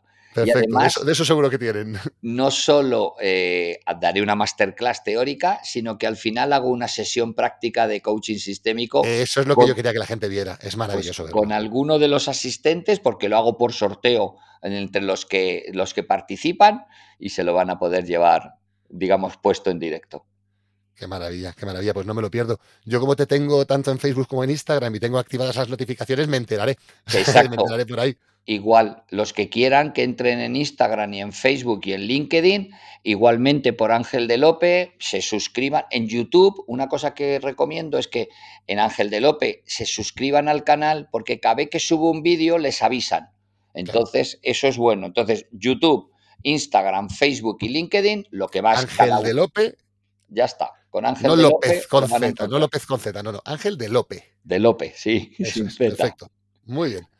Muy bien. Pues oye, por mi parte lo tenemos ya finiquitado. Yo tengo que continuar con el resto del programa y además tú tienes que continuar con tu vida, que sé que tienes una agenda, aunque lo organizas muy bien y vives con una tranquilidad que yo querría para mí con la cantidad de cosas que haces al día. Yo que voy todo el día estresado, pero sé que tienes más cosas, con lo cual no te quiero quitar tampoco mucho más tiempo. Pues, Como última pregunta de la entrevista, te quiero dar libertad absoluta para que tú digas cualquier cosa que te apetezca, que consideres que ha quedado por decir, que consideres que puede ser útil para la gente, lo que tú desees. Tienes micrófono abierto para decir lo que te dé la gana. Vale, pues lo que más recomendaría a todo el mundo es que inviertan mucho tiempo en descubrir realmente lo que necesitan. Y para ello os voy a regalar dos, solo dos preguntas que os debéis hacer muchas veces a lo largo del día que os ayudará a discernir muy bien. La primera que pregunta es ¿qué tengo o debo hacer en este momento? Y saldrán todas las obligaciones.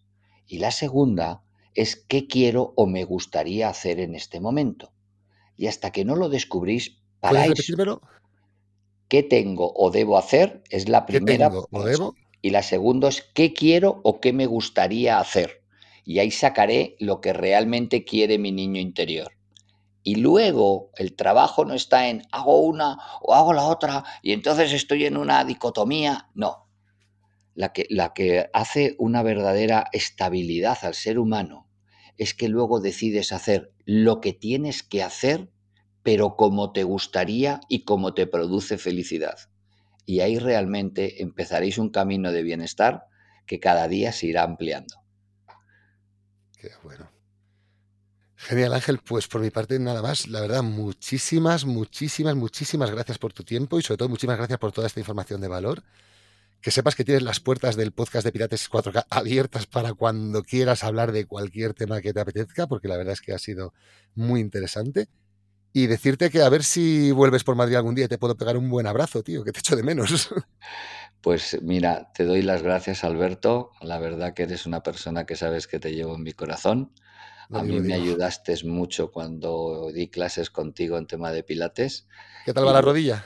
mucho mejor, mucho mejor. Eh, sigo haciendo los ejercicios a mi manera. Con la edad que tengo, voy Bueno, cada día. habría que decir que tú también eres eh, titulado en método Feldenkrais, que bueno, Sí. no es lo mismo, pero que del, del cuerpo humano y de su movimiento también sabes un rato. Sí, la verdad que sí, pero me ayudó mucho porque das las clases con mucha conciencia y a mí eso me ayudó. Y que luego, por otro lado, me ha gustado mucho que me traigas aquí, que si lo que he contado hoy le puede ayudar a cualquier profesor de pilates o gimnasio de pilates, que encantado. Y que realmente lo único que ya he decidido en mi vida por ahora, que no digo si mañana cambio, es esparcir los beneficios de la sistémica porque a mí me han dado mucho, me siguen dando y es lo único que más quiero hacer en este momento de mi vida. Gracias Alberto, de verdad, de todo corazón y te deseo todo lo mejor. Al revés, Ángel, muchas gracias a ti. Te deseo todo lo mejor yo también. Un abrazo muy, muy fuerte, compañero. Un abrazo para ti y para todos los oyentes. Muchas gracias. Continuamos con el programa.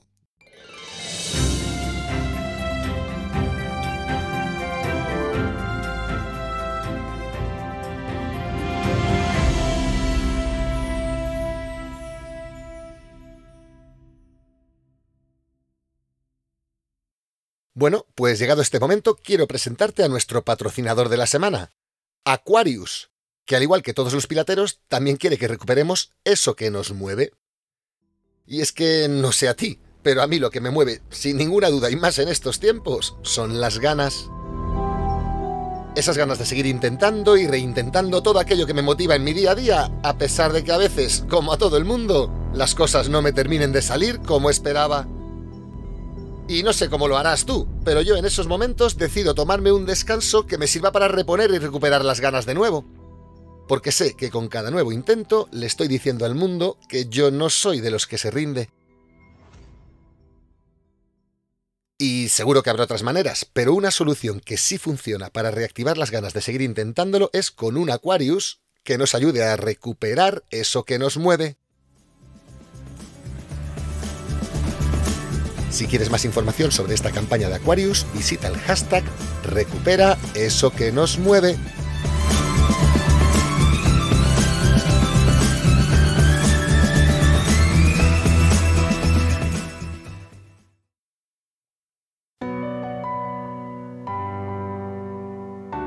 Bienvenidos a una nueva entrega de Ligeros como una pluma el momento para los amantes del running, la escalada, maratón o el boxeo que aún no han probado el método Pilates. Una sección con las historias más dispares, siempre basadas en hechos reales, aunque a veces parezcan increíbles. Escrita y dirigida por Francisco Torres, El Pluma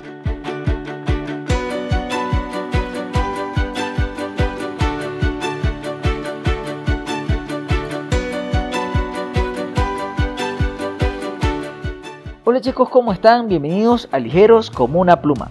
Hoy les traigo un tema que en ocasiones puede sonar a locura para muchos colegas pilateros. Se trata de las carreras de larga distancia, en especial las de ultrafondo. Se le conoce como un ultra a cualquier carrera a pie que sobrepase la distancia de la maratón tradicional olímpica, que vendría siendo 42 kilómetros 195 metros exactamente. Si sobrepasas esa distancia, ya lo puedes considerar como un ultra. Los corredores de larga distancia suelen estar llenos de lesiones y no me refiero solamente a lesiones articulares, también puede decirse que están un poco tocados de la cabeza. Y es muy normal que lo veas así, ya que estos atletas se dedican a correr distancias de 80, 100, 120, 150 o 165 kilómetros que es el UTMB, por ejemplo, el Campeonato Mundial de Ultramaratón. Su servidor es uno de estos corredores que se ha apuntado a esta larga distancia. La distancia más larga que he podido hacer han sido 120, pero la verdad no lo hice en competición, simplemente como dice Forrest Gump, tenía ganas de correr. Una de las competencias más difíciles y largas que me ha tocado hacer ha sido el Ultra Trail de 80 kilómetros en la Gran Sabana, en Venezuela. Una carrera sumamente técnica, con terrenos escarpados, un clima sumamente cambiante y sobre todo un paisaje maravilloso. Para esta competencia tuve el Pilates como mi arma secreta.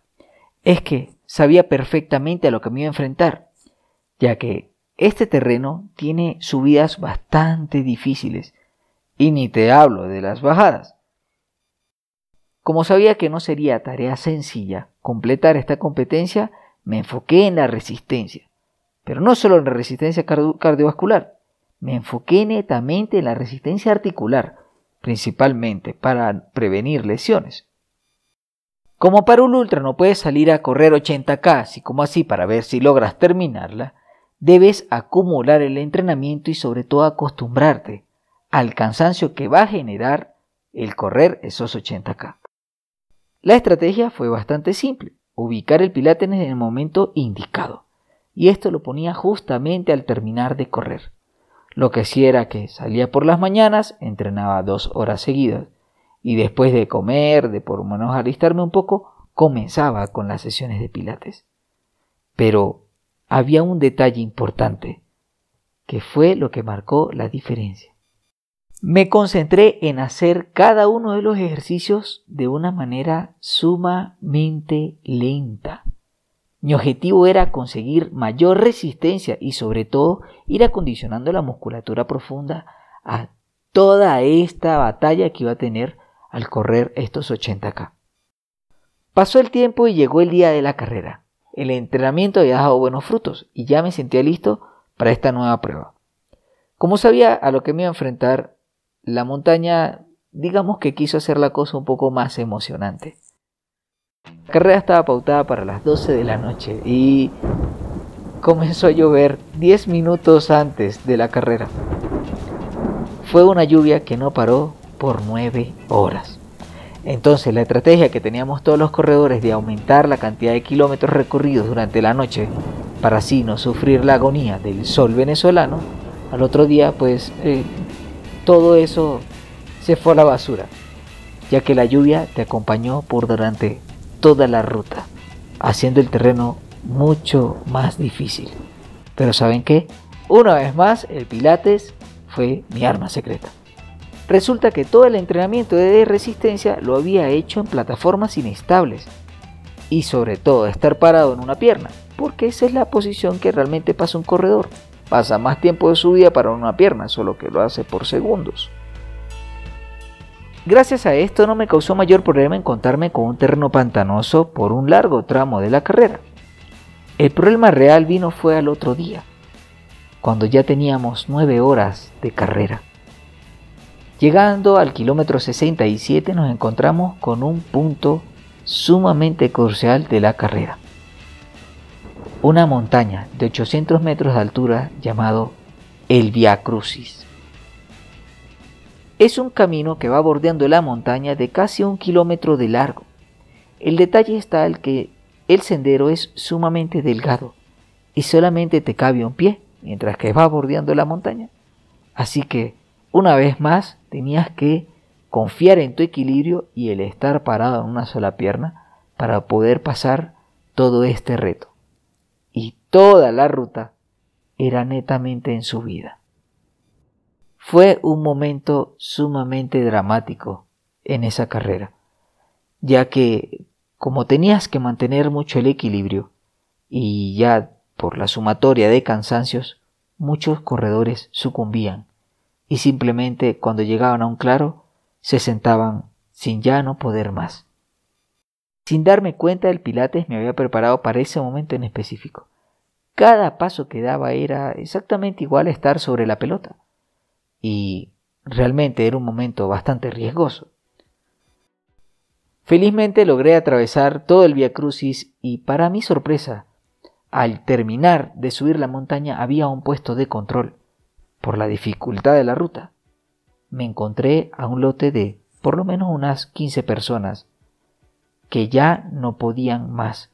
Literalmente sus glúteos estaban en llamas.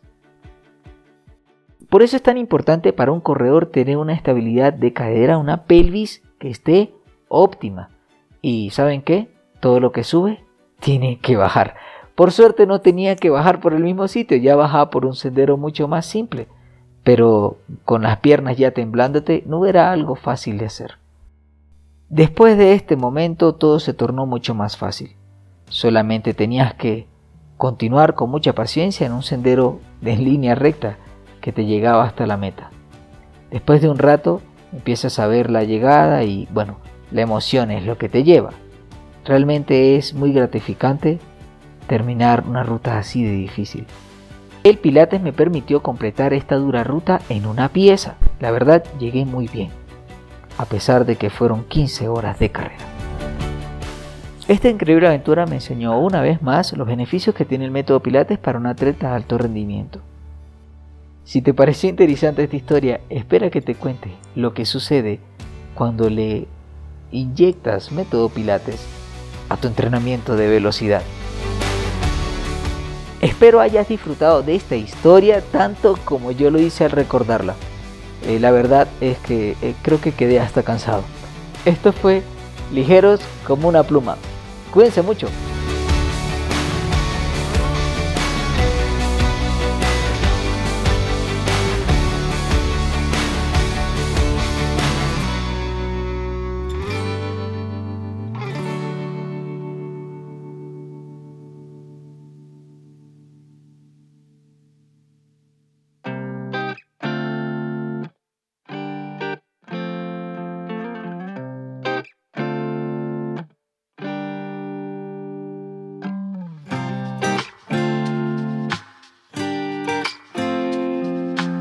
Más allá del Pilates, te damos la bienvenida a una nueva entrega de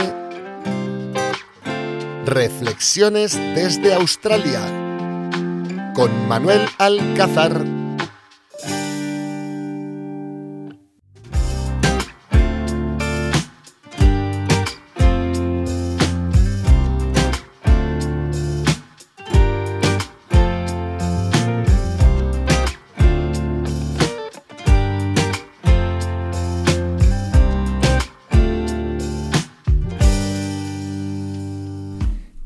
Compañeras, compañeros, ¿cómo estáis? Pues mira, justo esta semana se cumple 7 años desde que me vine a vivir a Australia. En realidad el proyecto de Australia tampoco tenía demasiadas pretensiones. Me vine inicialmente eh, con la idea de estar cuatro meses, pero nunca imaginé que siete años después iba, iba a seguir aquí. Bueno, siete años, dos niñas australianas y, muchas cosas que han ido pasando por el camino, la mayoría de ellas buenas. En realidad yo he tenido mucha suerte porque desde que llegué, o sea, fue llegar y 10 días después ya estaba dando clase en un estudio de pilates que posteriormente pagó mi visado para que yo pudiera trabajar con ellos. Si no, conseguir un visado aquí es bastante complicado. Y a partir de ahí es cuando, bueno, tuve la posibilidad de quedarme permanentemente aquí. Pero bueno, puedo decir que el Pilates fue lo que me abrió las puertas para poder estar a día de hoy aquí en Australia. Reflexionando en torno a esto, eh, pensaba en cosas que me han llamado la atención o que me llamaron la atención en su momento por eh, lo diferente que es el enfoque a la hora de trabajar en relación a lo que yo conocía en España. Es cierto que he tenido la posibilidad de dar formaciones en distintos países en Latinoamérica, pero no conozco tanto el día a día de, de esos estudios. Al contrario, sí que, bueno, sí que puedo comparar el trabajo que he visto aquí, que he desarrollado aquí, en relación al trabajo que he desarrollado en, España. Una de las cosas que más me llamó la atención eh, cuando llegué aquí es que un formato muy popular de dar clase son eh, los conocidos aquí como Reformer Studio. Estos estudios son pues unas salas enormes con en torno a entre 14 y 20 reformer, es lo que yo he visto, donde imparten clases eh, de 45 minutos, entre 45 minutos y una hora. Entonces te puedes imaginar el reto que supone para el instructor dar una clase en condiciones cuando tienes delante de ti a 14, entre 14 y 20 personas que a la vez tienen que manejar una máquina. O el sistema funciona muy bien o puedes tener muchas dificultades. Desde luego está muy lejos de ser la manera ideal de dar clase. Como añadido, existen algunos estudios que ni siquiera es el instructor el que desarrolla la sesión, sino que hay vídeos en distintas pantallas y tú en realidad llegas allí, miras la pantalla y desarrollas el trabajo que, en esa pantalla eh, llevan a cabo. Me atrevería a decir que no es lo ideal eh, si estás pensando en las necesidades del alumno, pero imagino que es bastante lucrativo si solo piensas en el negocio. Otra cosa que me llamó la atención es que existen, aparte de los formatos que yo conocía anteriormente, pues formato de clases de suelo o formato de clases de máquinas en las que el instructor imparte eh, o va desarrollando una sesión que todo el mundo sigue, aquí hay otra metodología que se llama clases semiprivadas, ¿no? En esta clase semiprivadas tú tienes un grupo de, yo por lo que he visto, máximo cuatro personas, en la que cada persona va desarrollando una serie de ejercicios diferentes. Por ejemplo, yo empiezo con Paquito y le digo, venga Paquito, vamos a empezar en este Reformer, vamos a empezar con Footwork, quiero que me hagas esto, esto y esto. Entonces lo explico, empiezo a ver cómo desarrolla el ejercicio, veo que lo tiene controlado y una vez que lo domina, pues me voy a otro alumno, de manera que cada alumno va desarrollando los ejercicios que el instructor considera que necesita. Tiene pros y tiene contras en relación a otras modalidades de, sesiones. Pero bueno, si os parece interesante, en otro momento entro en profundidad. Otra cosa que me llamó mucho la atención cuando vine es cómo está estructurada aquí la, la, formación, ¿no? La formación de Pilates está reglada y estructurada, incluso eh, bueno, tú puedes estudiar un curso oficial de Pilates no solo avalado por la equivalente a lo que sería la PMA australiana, sino homologado por el sistema educativo australiano, que en España sería lo equivalente a un curso de grado superior, que es lo previo a los estudios universitarios. Por ejemplo, yo tuve la suerte de poder primero cursar y luego impartir como profesor una certificación denominada Diploma en Pilates y Movimiento Terapéutico, de dos años de duración y de la que recibíamos alumnos de distintos lugares de Australia e incluso de fuera. Otro aspecto que me llamó mucho la atención en relación a los alumnos, ¿no? Pero y eso va un poco con la manera de ser del australiano en general, pero incluso del mundo anglosajón, y es lo muy educados que son. De hecho, yo he llegado a dar clases en las que alumnos concretos me daban las gracias cada vez que les explicaba un ejercicio. Que bueno, si estás en España, medio desde España, o bueno, estoy seguro que en otros países de, Latinoamérica es igual. eh, no es una práctica habitual. Incluso llega un momento que hasta en cierto modo te incomoda el escuchar que te den las gracias tantas veces, a pesar de que siempre es genial escucharlo. Otro aspecto de los alumnos que me llamó mucho la atención, sobre todo al principio, y que me encanta, y a día de hoy me encanta, es que los alumnos te piden que les mandes ejercicios, que les ayudes con ejercicios para hacer en casa, y por lo general lo hacen. Lo que me he encontrado siempre en España es que o bien les escribía, o bien les mandaba vídeos, o eh, con ejercicios para desarrollar en casa, y nunca los acababan haciendo. Por el contrario, aquí es una maravilla porque ves que desarrollan ejercicios en casa, de manera que la progresión y la mejora es mucho más evidente y mucho más rápida. Y hasta aquí hoy compañeros, contándoos un poco mis historias que he vivido estos últimos siete años aquí en Australia, las diferencias que encuentras siempre cuando trabajas y vives en una cultura diferente, que siempre es apasionante. Disfrutad del verano los que os encontráis en el hemisferio norte. Haremos lo propio cuando nos toque a los que estamos en el hemisferio sur. Un abrazo muy fuerte compañeras, compañeras y nos seguimos escuchando. Chao, chao.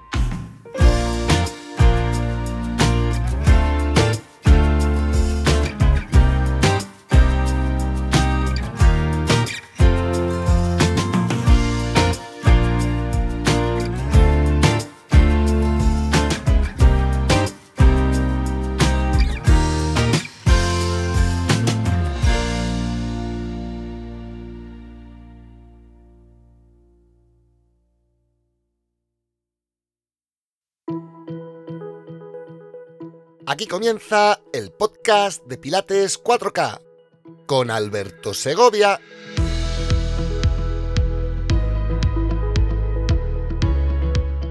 Capítulo 54. Mi primer día en una clase de Pilates.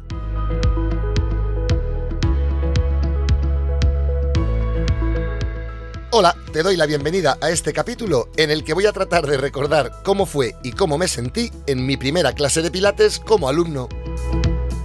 Y es que en este capítulo he querido cambiar la dinámica de explicaciones habitual para dar paso a un relato en primera persona. Porque no sé si te servirá mi ejemplo, pero quiero que sepas que si estás empezando con tu práctica del método Pilates, este capítulo lo he pensado para ti. Espero que te sirva y ya me dirás en la zona de comentarios en iVoox. iVoox.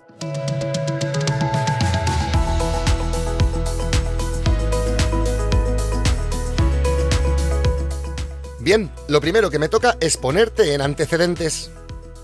Yo nací en abril de 1981 y fui un buen estudiante hasta la adolescencia y a partir de ahí un estudiante de los del montón tirando a malo. Sin embargo, siempre destaqué en los deportes. Nada se me resistía, la verdad. Baloncesto, fútbol, voleibol, tenis, badminton, running, ciclismo. Y claro, con esas capacidades, en mi carrera universitaria cursé y me titulé satisfactoriamente en Magisterio de Educación Física. Pero ya antes de finalizar la carrera, durante las prácticas del último año que realicé en un colegio para desempeñar las labores de profesor, pues ahí ya me di cuenta de que los niños no eran lo mío más que nada porque tras tres meses con ellos me daban ganas de tirarme por la ventana del estrés que me generaba tanto loco bajito con tanta energía siempre alrededor mía. Y vamos, decidí que no quería ejercer la rama del magisterio. Así me matriculé en la carrera de Filosofía y Letras a la par que me formé en la titulación de quiromasaje y masaje deportivo, allá por el año 2001. El caso es que me empezó a gustar y decidí apuntarme a una formación de tres años en osteopatía pero nunca me llegué a apuntar, la verdad, ya que debe ser que a la chica de comercial que me estaba atendiendo le debieron haber dicho que tenía que vender los cursos de Pilates. Y oye, ella era una buena vendedora y una buena comercial. Y me vendió el curso de Pilates. Vaya que sí me lo vendió. Ponte en situación. Era el año 2002 y en esa época recién estaba entrando el método Pilates en España y no había manera humana de saber qué era eso del Pilates. Vamos, yo no tenía ni idea de qué era cuando me apunté a la formación. Pero la chica la verdad es que me lo vendió muy bien. Me dijo, mira, te gusta dar clase a niños y además te gusta ayudar a los mayores a que no les duela el cuerpo. este curso tiene un poco de ambas cosas. Y si no te gusta, con el dinero que ganes dando clases, el año que viene te apuntas a la formación de osteopatía y listo. Aquí huelga decir que nunca me apunté a osteopatía y que seguí formándome en estudio pilates, pilates para embarazadas, functional training, myofascial release training y todo lo que se pudiese sumar en mi aprendizaje y entendimiento del movimiento humano. Bueno, el caso es que yo me apunté a la formación de Pilates sin tener ni idea de qué era Pilates. Y cuando llegué allí, el primer día, qué desastre más desastroso. qué vergüenza más vergonzante, no te lo puedes ni imaginar.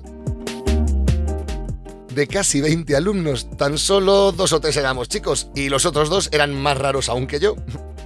Y de todas las chicas, salvo dos normales, las demás eran divinas de la muerte, con una movilidad divina de la muerte y muy divinas y muy de la muerte ellas todas, todas ellas. Pero vamos, divinas, ¿eh? Pero divinas de, las que daban asco de lo divinas y de lo bien que se movían las muy asquerosas. Vamos, imagínate mi frustración cuando empezamos a movernos. Y la profesora comenzó a decir lindezas como que teníamos que mantener activado el suelo pélvico durante la exhalación. espera, espera. ¿El suelo de qué? y nos dijo eso tan manido y tan erróneo de que teníamos que retener la orina mientras realizábamos la exhalación y a la vez el movimiento que fuese. A ver, a ver, a ver. Espera un momento. Es que todo esto que hoy suena tan común, en aquel momento era chino mandarino para mis oídos. Yo, que siempre había sido un crack de los deportes y nunca había tenido que pensar en mi suelo pélvico mientras me movía, pero nunca para nada. Pero vamos, ni para meter canasta, ni para meter gol, ni para meter. Para nada. Es más, en aquella tierna edad de 21 añitos que tenía yo cuando me estaba formando en Pilates, mi suelo pélvico funcionaba automático, automático. Si él quería, decía, aquí estoy. Y si no quería hacer caso, no hacía caso y listo.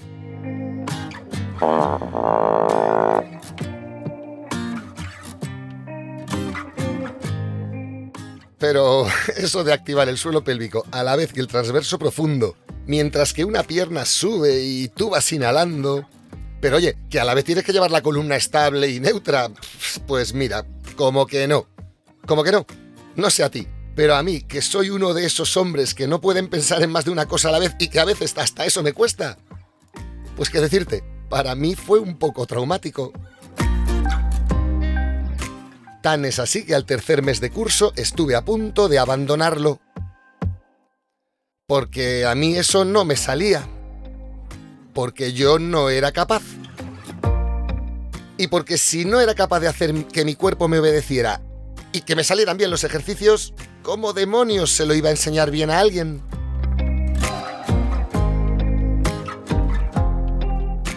Mira, aún recuerdo el día en que fui a ese curso con la intención de decirle a mi profesora que abandonaba, que lo dejaba. Era un día lluvioso y frío de enero, aquí en Madrid. Y tú me dirás, qué exagerado. Pues yo te digo que no, que aquello era muy frustrante. Ten en cuenta que además de buen deportista, y por si no lo sabías, mis padres tienen un bar de toda la vida y yo he trabajado en el bar durante muchos años, vaya. Desde los 16 añitos hasta los 24 estuve trabajando allí y en otras ramas de la hostelería. ¿Y cómo es el trabajo de un camarero o una camarera? ¿Cuál es su mayor esfuerzo físico? Pues mira, en mi caso, estar todo el día de pie, a pie quieto básicamente, y subir y bajar cajas y pesos del sótano. Ya sabes, los cubos de la basura, las cajas de refrescos, barriles de cerveza, esas cositas. Así que todo se resume en que mi cuerpo era una piedra con patas, estaba todo el día de pie y cargando pesos, nunca ejercitaba la flexibilidad y por tanto yo también sufría del síndrome del azulejo. Era mucho más fácil partirme que doblarme. Gracias, Leo. Y claro, llegué a Pilates creyéndome un gran deportista y salí de allí pensando que era el más torpe del mundo mundial y de parte del universo universal. muy mal todo, la verdad, muy mal. Vergonzante sería la palabra. pero mal fatal. Tú imagínate, me meto ahí en esa primera clase y comienza la buena señora a decir que si activa esfínteres, que si mete ombligo hacia arriba como levándolo hacia una vértebra superior, que si cierra las costillas mientras elongas la columna, que si aquí la pelvis es neutro, que si aquí haces un imprint, que si las escápulas se conectan, que si se desconectan. Madre mía, llegué a pensar que mis escápulas tenían internet o algo así con tanta conexión.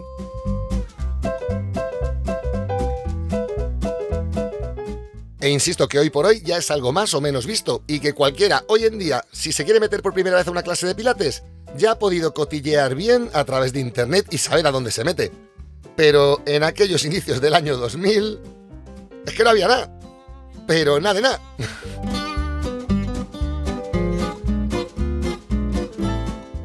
Ponte en situación. Gmail, Gmail, se fundó en 2004. YouTube se fundó en 2005. Es decir, que no había forma de saber más, salvo que encargases la compra de libros de pilates a tu librero, como así hacía yo en mi caso, claro. Eso sí, menos mal que gracias a la vida, en ese mismo día en el que iba a abandonar el curso y me iba a dedicar el resto de mis días a ser camarero, justo en ese mismo momento sentí por primera vez el dominio de la correcta conexión escapular. Fue maravilloso, orgásmico, diría yo. Ya que hasta entonces yo me pasaba todas las clases con los hombros pegados a las orejas y sin cuello. Y claro, me iba a mi casa con dolor de cuello y con los trapecios superiores sobrecargados. Pero ese día no. Ese día mi cerebro entendió qué secuencia había que ordenar para que el resultado fuese el deseado. Y lo había conseguido tras tres meses. Así que no se puede decir que yo sea un campeón del Pilates, ni mucho menos. Pero me dije, si he conseguido controlar esto, puedo controlar todo lo demás. Solo es cuestión de tiempo.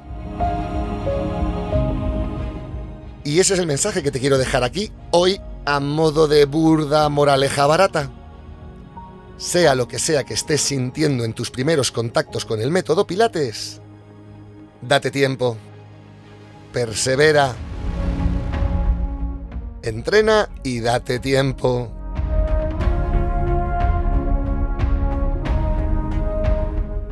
Nada de lo que merece la pena realmente en esta vida se consigue sin esfuerzo. Y es que Dios sabe poner un precio justo a sus bienes.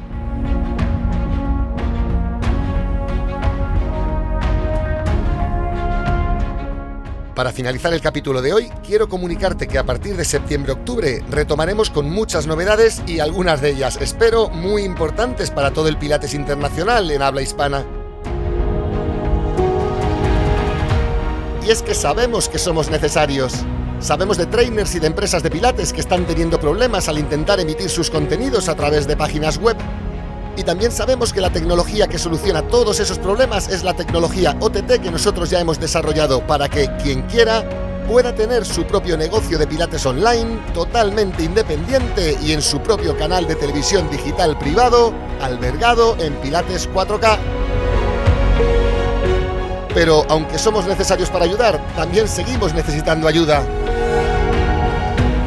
Si quieres, háblale de nosotros a otras empresas y a otras personas que amen el Pilates. Comparte nuestros contenidos con quien sientas que le puedan ser de utilidad. Dale al corazoncito en iBox si te gustó un capítulo, eso ayuda mucho. Y en fin, que cualquier ayuda es poca y que sabes, porque ya te lo hemos dicho en otras ocasiones, que valoramos tu amistad, tu soporte y tu apoyo continuo. Muchas gracias de todo corazón.